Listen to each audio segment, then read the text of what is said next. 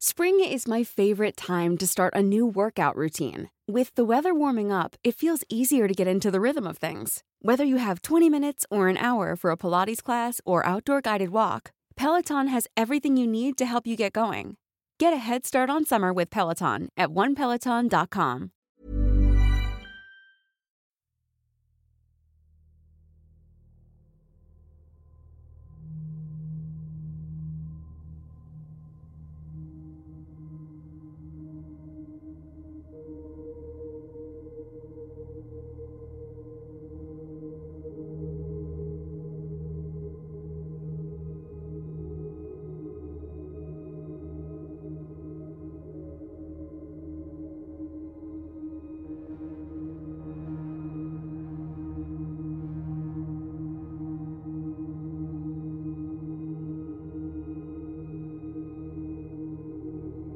En el verano del 2014, la familia Brodus compró la casa de sus sueños. Una enorme y hermosa casa en uno de los vecindarios más seguros y ricos de Estados Unidos. Pero antes de que pasaran siquiera una noche en su nuevo hogar, los padres recibieron una carta amenazante claramente escrita por un maniático enloquecido. O eso parecía. Los dos y sus tres pequeños hijos parecían ser acosados y observados atentamente por un extraño personaje que decía proteger la casa desde hace décadas. Esta es la historia del vigilante.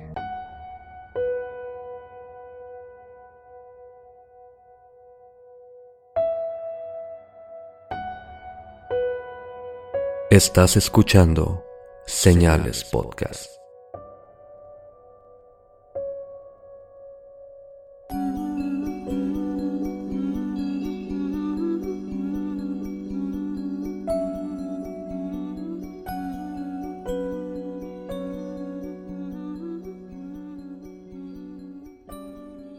Buenas noches, gracias por acompañarnos en otro viernes misterioso de Señales Podcast.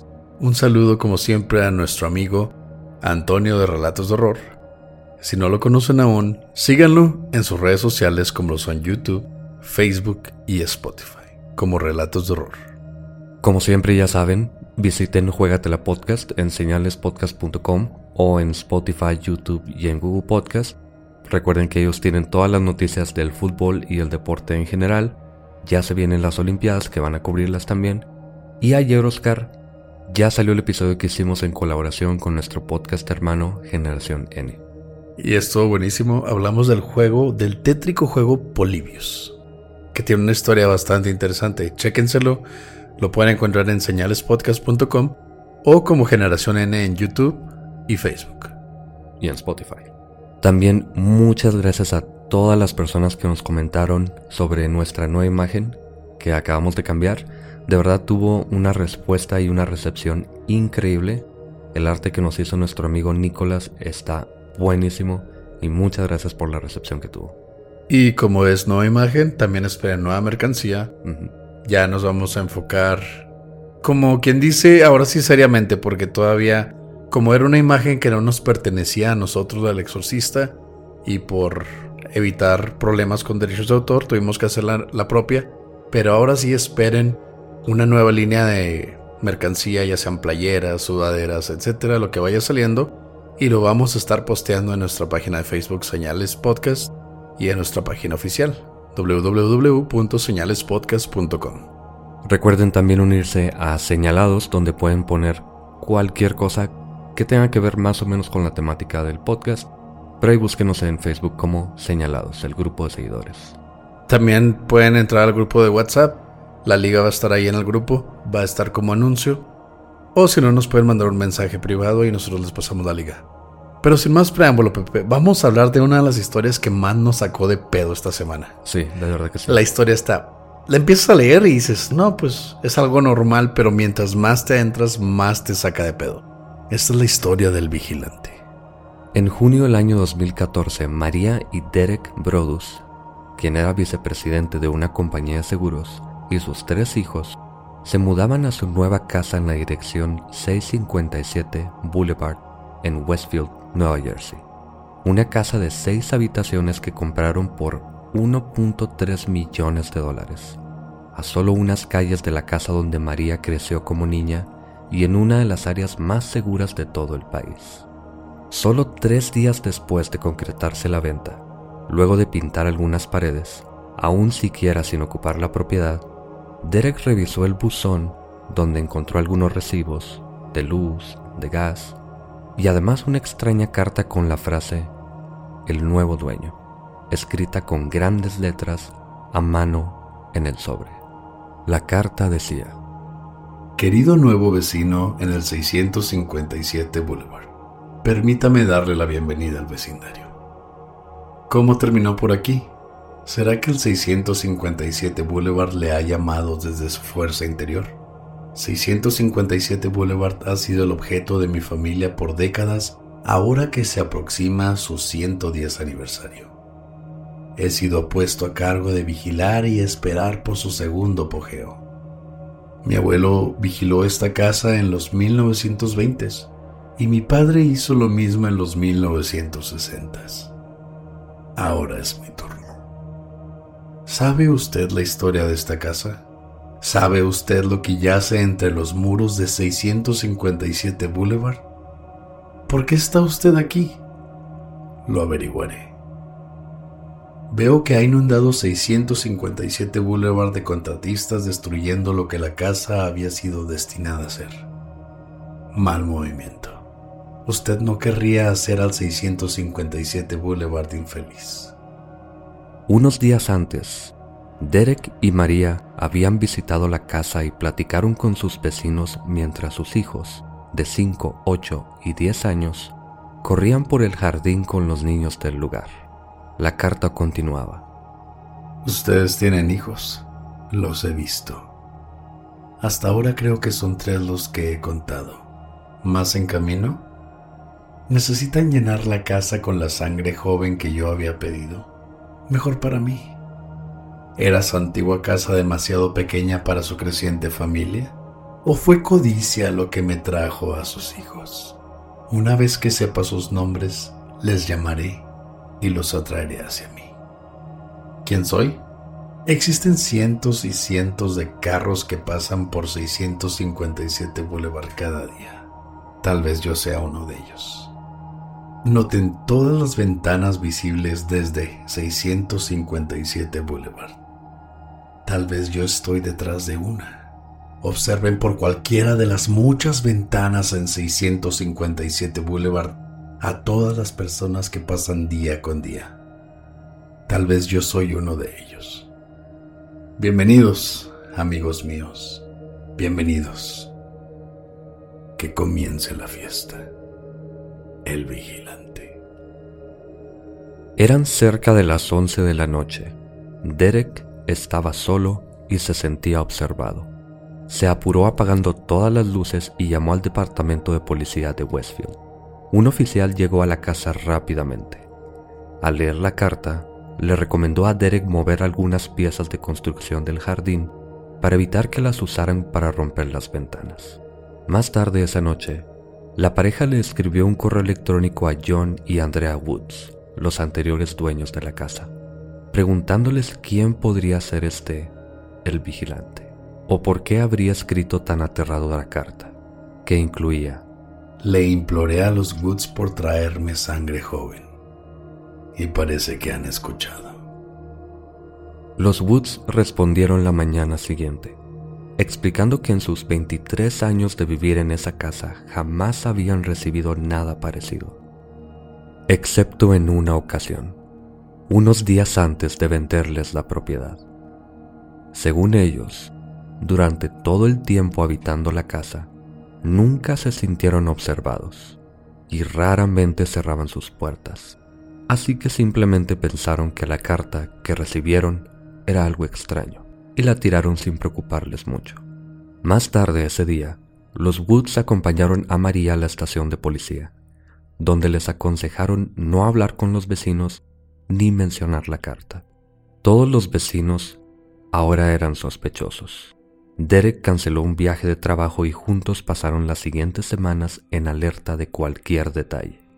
María, un poco paranoica, Le gritaba a sus hijos si pensaba que alguno se alejaba de su vista o se acercaba al límite de la propiedad. Dos semanas después, llegó otra carta con detalles aún más personales. Bienvenidos otra vez a su nuevo hogar en 657 Boulevard. Los trabajadores han estado ocupados y yo he estado observándolos descargar montañas de sus pertenencias personales. El basurero es un buen toque. ¿Ya han encontrado lo que yace entre las paredes? Con el tiempo lo harán. La carta esta vez mencionaba a los niños por orden de nacimiento y por como les decían sus padres. Vamos a evitar revelar la información, pero continúa.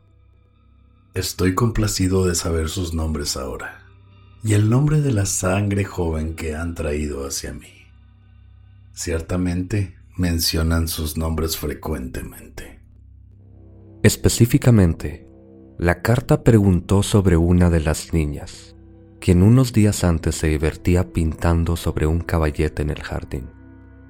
¿Es ella la artista de la familia? 657 Boulevard está ansiosa porque se muden. Han pasado años y años desde que sangre joven reinaba los pasillos de la casa. ¿Ya han descubierto todos los secretos que mantiene? ¿Será que la sangre joven jugará en el sótano? ¿O tienen demasiado miedo como para bajar a solas? Yo tendría mucho miedo si fuera ellos. Está muy alejado del resto de la casa si ustedes estuvieran arriba, jamás los escucharían gritar. ¿Dormirán en el ático o dormirán todos en el segundo piso? ¿Quién tiene los cuartos hacia la calle? Lo sabré tan pronto como se muden. Me ayudará a saber quién habita cada cuarto. Así podré planear mejor. Todas las ventanas y puertas en 657 Boulevard me permiten vigilarlos y monitorearlos mientras se mueven por la casa. ¿Quién soy? Soy el vigilante. Y he estado en control de 657 Boulevard por la mayor parte de dos décadas ya. La familia Woods se la han cedido. Es su turno de seguir adelante y amablemente la vendieron cuando se los pedí. Paso por el lugar muchas veces al día 657 Boulevard es mi trabajo, mi vida, mi obsesión. Y ahora ustedes también lo son, familia Brados. Bienvenidos al producto de su codicia. La codicia es lo que ha traído a tres familias pasadas a 657 Boulevard y ahora los ha traído a ustedes a mí. Que tengan un feliz día de mudanza. Saben que los estaré vigilando. Y aunque el autor dedicó la carta directamente a la pareja, escribió mal sus nombres, señor y señora Bradus. Parecía como si esta persona, quien sea que fuese, escuchara el nombre de los nuevos dueños tal vez conversando con el agente de bienes raíces e intentó adivinar cómo escribirlo. Derek y María dejaron de llevar a los niños a la casa y dormían en casa de los papás de María comenzaron a dudar si mudarse al lugar en el futuro. Algunas semanas después, recibieron otra carta. ¿A dónde se han ido? 657 Boulevard los extraña. Para el final del año, la investigación se encontraba estancada. No se encontraron huellas digitales en las cartas ni pistas de extraños merodeando por el lugar. La pareja pensaba que podría ser algún celoso por no haber ganado la subasta. Varias familias ofrecieron miles de dólares más de la evaluación inicial, pero fueron los Bradus.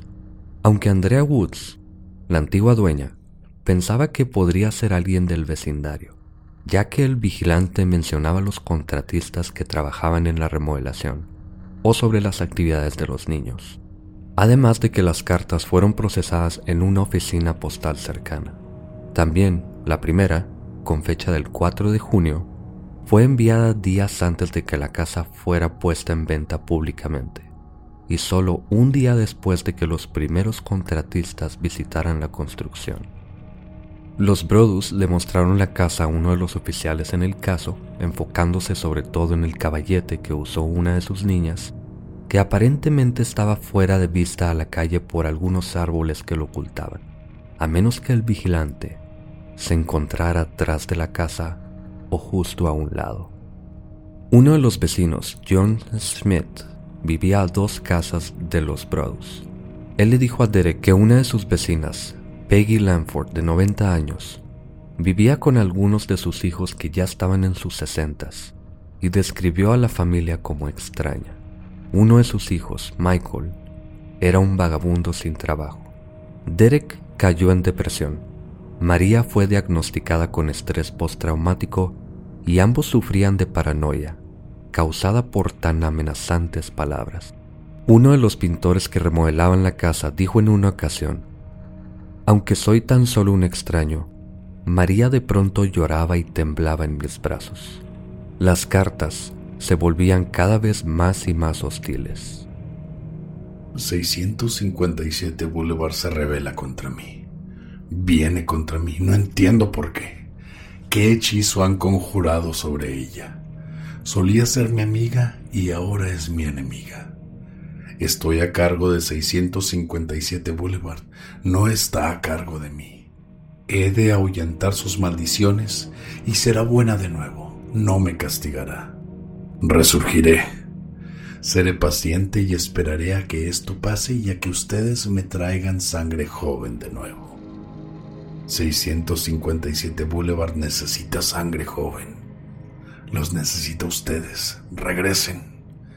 Permitan a la sangre joven jugar como lo hice alguna vez yo. Permitan que la sangre nueva duerma en 657 Boulevard. Detengan los cambios y déjenla en paz. La pareja decidió demandar a los Woods por no haberles mencionado de la carta que habían recibido antes de hacer la compra. Seis meses después decidieron vender la casa, pero un reportero local encontró los detalles de la demanda que contenía extractos de las cartas que habían recibido. La historia se hizo viral y nadie se había interesado en adquirirla. Luego de un tiempo pensaron en dividir la casa en dos apartamentos, pero los planos de ambas divisiones eran un metro más cortas del tamaño mínimo que exigía el vecindario para considerarlas habitables. La pareja apeló contra la regla ante el Consejo de Vecinos, pero fue unánimemente rechazada. María estaba furiosa declaró públicamente en una ocasión, Este es mi vecindario. Crecí aquí y regresé. Decidí criar a mis hijos aquí. Ustedes saben por lo que he pasado. Ustedes tenían la capacidad, dos años y medio en esta pesadilla, de ayudarme un poco. Pero han decidido que esta casa es más importante que nosotros. Esa Navidad, algunos de los vecinos que se opusieron a la modificación recibieron cartas amenazantes firmadas amigos de la familia Pradus. En la primavera del 2016, dos años después de comprar la casa, los Pradus lograron rentar la propiedad a una familia que ya tenía hijos mayores de edad y dos perros, incluyendo una cláusula en el contrato que los dejaría evacuar sin penalización si llegara otra carta. Solo dos semanas después, llegó otra carta. Para el vil y despreciable Derek y su arpía esposa. 657 Boulevard ha sobrevivido a su intento de asalto y se mantiene fuerte con su ejército de defensores barricando sus puertas. Mis soldados del Boulevard siguieron mis órdenes al pie de la letra cumplieron con su misión y han salvado el alma de 657 Boulevard bajo mis órdenes. Todos alaben al vigilante. Tal vez un accidente de carro, tal vez un incendio, tal vez algo tan simple como una leve enfermedad que no parece desvanecer, pero los hace caer en cama día tras día, tras día, tras día, tras día.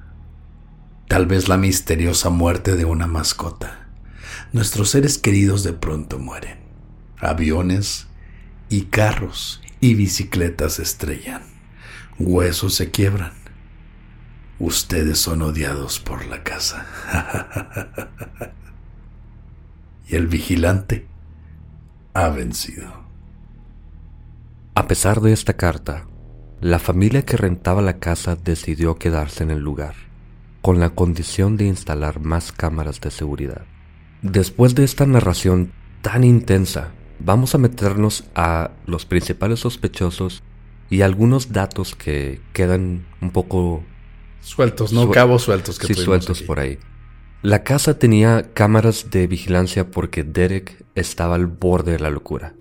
María comentó que en una ocasión cuando comían en un restaurante, él sacó unos planos de la casa, del vecindario de hecho, y estaba tratando de adivinar por qué ángulos podía verse el, el caballete en el que estaba pintando su hija. María estaba preocupada obviamente, pero sabía que algo estaba pasando, y es cuando decidieron instalar estas cámaras. Cabe mencionar aquí que es extraño que ellos gastaron más de 100 mil dólares en renovaciones y no parecían tener intenciones de habitar nunca la casa. Y con justa razón, pero siguieron remodelándola hasta poder rentarla y además compraron otras cámaras más.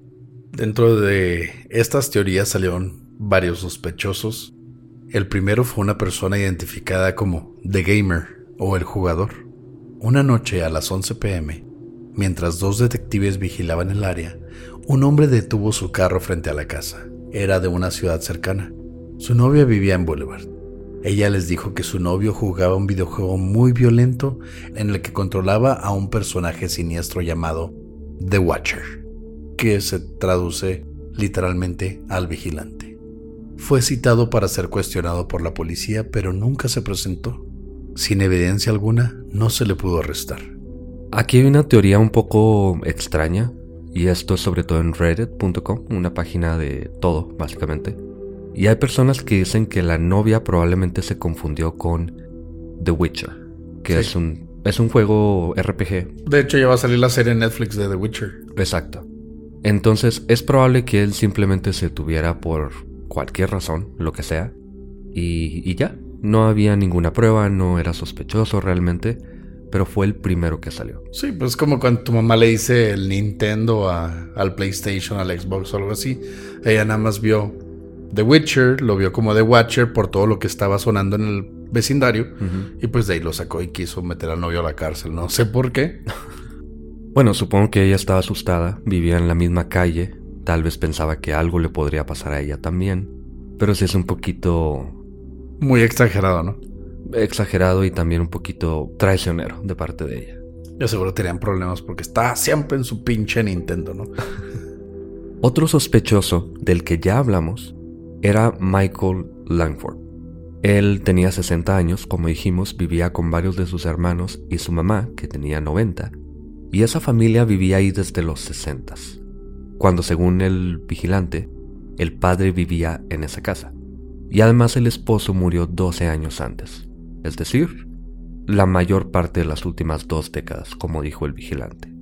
A Michael se le conocía por caminar entre jardines y asomarse por las ventanas, muy extraño para una de las zonas más seguras del país. Pues sí. Y la pareja ideó un plan con conocimiento de la policía le mandaron una carta a los Langford diciéndoles que planeaban demoler la casa, que era simplemente un, un acto, esperando respuesta del vigilante. Pero nunca sucedió. Entonces eso descarta a Michael porque si hubiese sido el vigilante, habría usado un arrebato de furia o una carta amenazante. Pero no, al parecer, nada más era un raro que se asomaba por las ventanas. Sí, además, él fue cuestionado entre la primera y la segunda carta, y la policía piensa que es muy poco probable que alguien que ya fue cuestionado se arriesgue a mandar todavía más y más cartas. Y de pronto la policía se contacta con ellos, con la pareja, y les dice que los Langford están descartados totalmente. Sobre todo porque lograron encontrar una muestra de ADN en una de las cartas y era de una mujer. Se pensó que podría ser una de las hermanas de Michael, una mujer llamada Abby, pero se comparó el ADN con el de una botella que ella había usado y no coincidía. Entonces ahí termina la teoría de los Langford como posibles involucrados en ser el vigilante. Otros de los sospechosos eran los mismísimos Brothers, quienes se mudaron a una casa de 315 mil dólares a una de 770 mil dólares, el doble de precio de su casa anterior y ahora una de 1.300.000 dólares en solo unos años. Pensaban que tal vez querían librarse del contrato de compra y era raro que remodelaran la casa aún después de decidir que no la iban a habitar. Algunas personas piensan que tanto se arrepintieron de la hipoteca como tal vez era un plan. Tal vez era un plan de vender su historia como ya lo vimos en el caso de Amityville de los Warren. Y en, bueno, yo digo que la mayoría de esos casos, pero en fin. Muchos vecinos, muchas personas en Internet piensan que simplemente fue un plan para hacer dinero. Pero esto se viene abajo un poco después. Antes de eso pasa algo. Resultó que las cartas amenazantes entregadas a los vecinos fueron escritas por Derek. Aunque es poco probable que fuera él, por verse tan afectado y porque otra familia dijo haber recibido una carta parecida a la de los Woods, que también simplemente tiraron a la basura. No tiene sentido que los Brados mandaran esa carta si su plan era crear un circo alrededor solo de su propiedad. Por hacerlo aún más raro, la casa al fin fue vendida el 2 de julio de este año por 950 mil dólares, casi 400 mil dólares de pérdida para la pareja. Esto no tendría sentido si ellos quisieran hacer dinero de esto. Varias veces la publicaron por un precio mayor al que la compraron, luego fue bajando y bajando de precio porque nadie la quería comprar. Pudo haber sido plan para sacarle dinero y les salió completamente mal. Pero los nuevos dueños, Andrew y Allison Carr, se han negado a dar declaración alguna. Y para cerrar todo este desastre, toda esta locura, todo este montón de cartas y de personas, Netflix tiene los derechos para la historia. Entonces esperemos ver pronto una película o una serie sobre esto que pasó con El Vigilante. El Barto. El Barto. No, la verdad nunca vamos a saber quién fue esta persona. La forma en la que redactaba estas cartas era muy propia, un inglés hasta antiguo. O sea, alguien que te podría decir que fueron décadas y décadas de haber cuidado ese territorio. Y si te pone los pelos de punta leer las cartas que le mandó a esta familia. Saber que están vigilando a tu hija mientras está pintando en el patio de tu casa saber quiénes son tus hijos y todo lo que haces, cada movimiento que haces en esa residencia, sí te pone a pensar. Sí, también es importante mencionar que la mayoría de las cartas tenían errores ortográficos pequeños pero muy notables, y esto hizo pensar a la policía que era una persona llena de ira. No era tan mesurado, no era tan pensado lo que estaba haciendo esta persona, aunque realmente se escucha muy bien estudiado, una persona culta, al menos que leía mucho para este tipo de lenguaje, que intentamos traducirlo lo más fielmente posible, pero en inglés es, es totalmente como de un conde o... Te deja sin palabras, la verdad. Entonces, pudo haber sido Michael. Yo la verdad pienso que pudo haber sido Michael, aunque lo escriben como una persona un poco, no sé, sin mucho uso de sus capacidades mentales tal vez. Por esto de que es como un vagabundo, como un niño me lo imagino o como una persona con cierta discapacidad mental, así que no sé realmente. O tal vez el vigilante sigue ahí cuidando el 657 Boulevard. Gracias por escuchar Señales Podcast. Buenas noches.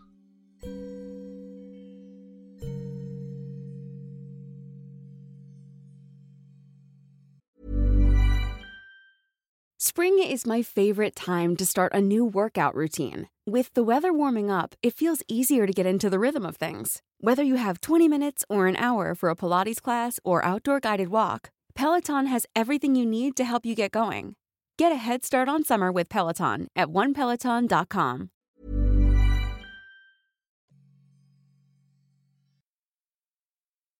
Gracias por escuchar el episodio de Viernes Misterioso. Como siempre, vamos a los saludos. Primero que nada en Instagram a Monet de Tepatitlán, a Mayerlin Rodríguez de República Dominicana, Josh Monroe, que no busqué su nombre real, pero ese es el de Instagram, que dijo que nos va a mandar unos chocolates. Pues bienvenidos sean. y por último en Instagram a Cristina Sáenz de Albuquerque, Nuevo México. Un saludo a todos ellos. Y también en Facebook a Paulina Molina, Saludo a Eric y su novia Brenda Ortigosa, que es maestra en Puebla, a Citlales Ramírez de Aguascalientes, Lalo Espinosa de Durango, Esteban Acevedo y Cristian de Jesús Luis. Gracias a todos ustedes que nos escuchan. Si no mencionamos sus saludos, háganlo llegar. Mándenos un mensaje privado en Señales Podcast o postéenlo en los comentarios de este video o de cualquier otro video que subamos. Si algo se nos ha olvidado, Recuerden que les agradecemos bastante por escucharnos, ya sea en Spotify o en YouTube. Y un saludo especial a todos los que nos escuchan, ya sea en Chile, Colombia, Argentina, Perú, Ecuador y todos los países de donde ustedes sintonicen Señales Podcast. Gracias por escuchar Señales Podcast. Buenas noches.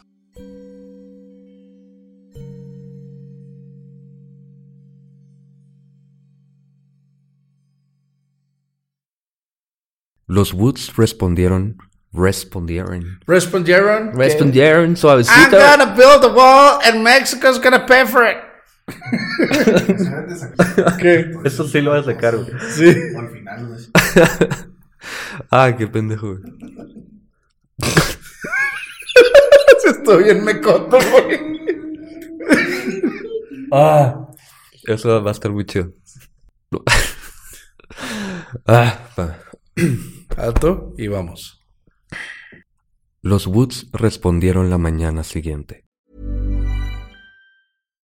If you're looking for plump lips that last, you need to know about Juvederm lip fillers. With Juvederm Volbella XC and Juvederm Ultra XC, your lip look, whether it's subtle or bold, can last up to one full year with optimal treatment and no additional maintenance. Find a licensed specialist and see if it's right for you at juvederm.com today. That's J U V E D E R M.com. Add fullness to lips in adults over 21 with Juvederm Volbella XC or Juvederm Ultra XC. Do not use if you have severe allergies or a history of severe allergic reactions, or if you're allergic to lidocaine or the proteins used in Juvederm. Tell your doctor if you have a history of scarring or taking medicines that decrease the body's immune response or that can prolong bleeding. Common side effects include injection site redness, swelling, pain, tenderness, firmness, lumps, bumps, bruising, discoloration, or itching. As with all fillers, there's a rare risk of unintentional injection into a blood vessel, which can cause vision abnormalities, blindness, stroke, temporary scabs, or scarring. For full important safety information, visit juvederm.com.